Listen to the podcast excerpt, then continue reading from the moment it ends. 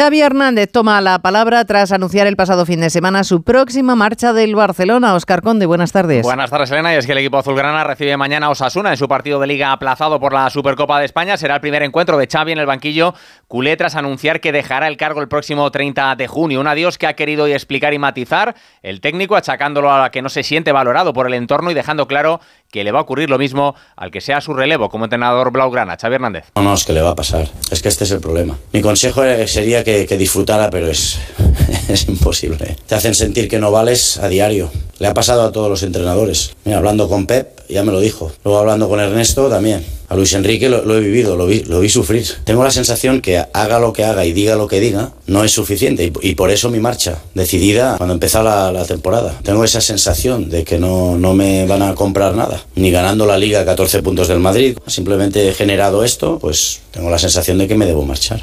Un Barcelona en el que Valde ya ha sido operado de su lesión en los isquios, estará unos tres meses de baja y que va a cerrar en las próximas horas el fichaje del joven jugador sueco Bergval, de 17 años, que ya está en la ciudad condal para firmar su nuevo contrato como jugador blaugrana. Recuperará también mañana su partido aplazado por esa Supercopa el Atlético de Madrid, lo hará recibiendo al Rayo, un duelo en el que no estará por precaución Morata, tendrá descanso el delantero para llegar a tope de, al derby del domingo y en el que tampoco estará disponible Jiménez, confirmada su lesión muscular que le va a tener entre dos y tres semanas alejado de los terrenos de juego esta circunstancia puede llevar al Atlético a acudir al mercado, avanzadas las negociaciones para hacerse con el central del Valencia, Gabriel Paulista. La operación que está ahora mismo en el aire es la del italiano Moise Kean, ya que problemas físicos detectados en el reconocimiento médico han parado de momento su cesión desde la Juventus. Otros nombres propios del mercado en el día de hoy, el de Rakitic, que se ha despedido del Sevilla para marcharse a Arabia Saudí, y el del atacante de Osasuna, Chimi Ávila, cuyos representantes negocian una posible cesión al Betis. Por otro lado, protagonista ayer en Radio Estadio Noche, el seleccionador español Luis de la Fuente,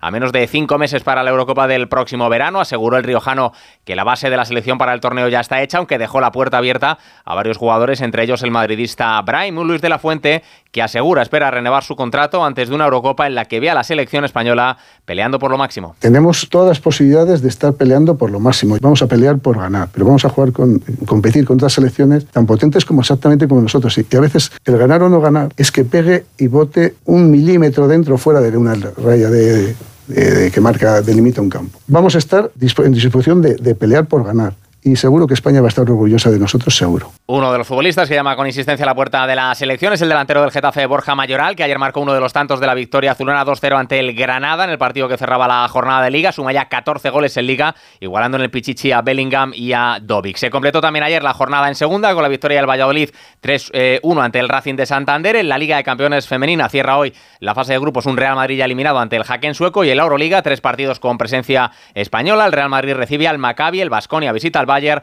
y el Valencia juega en Belgrado ante Estrella Roja.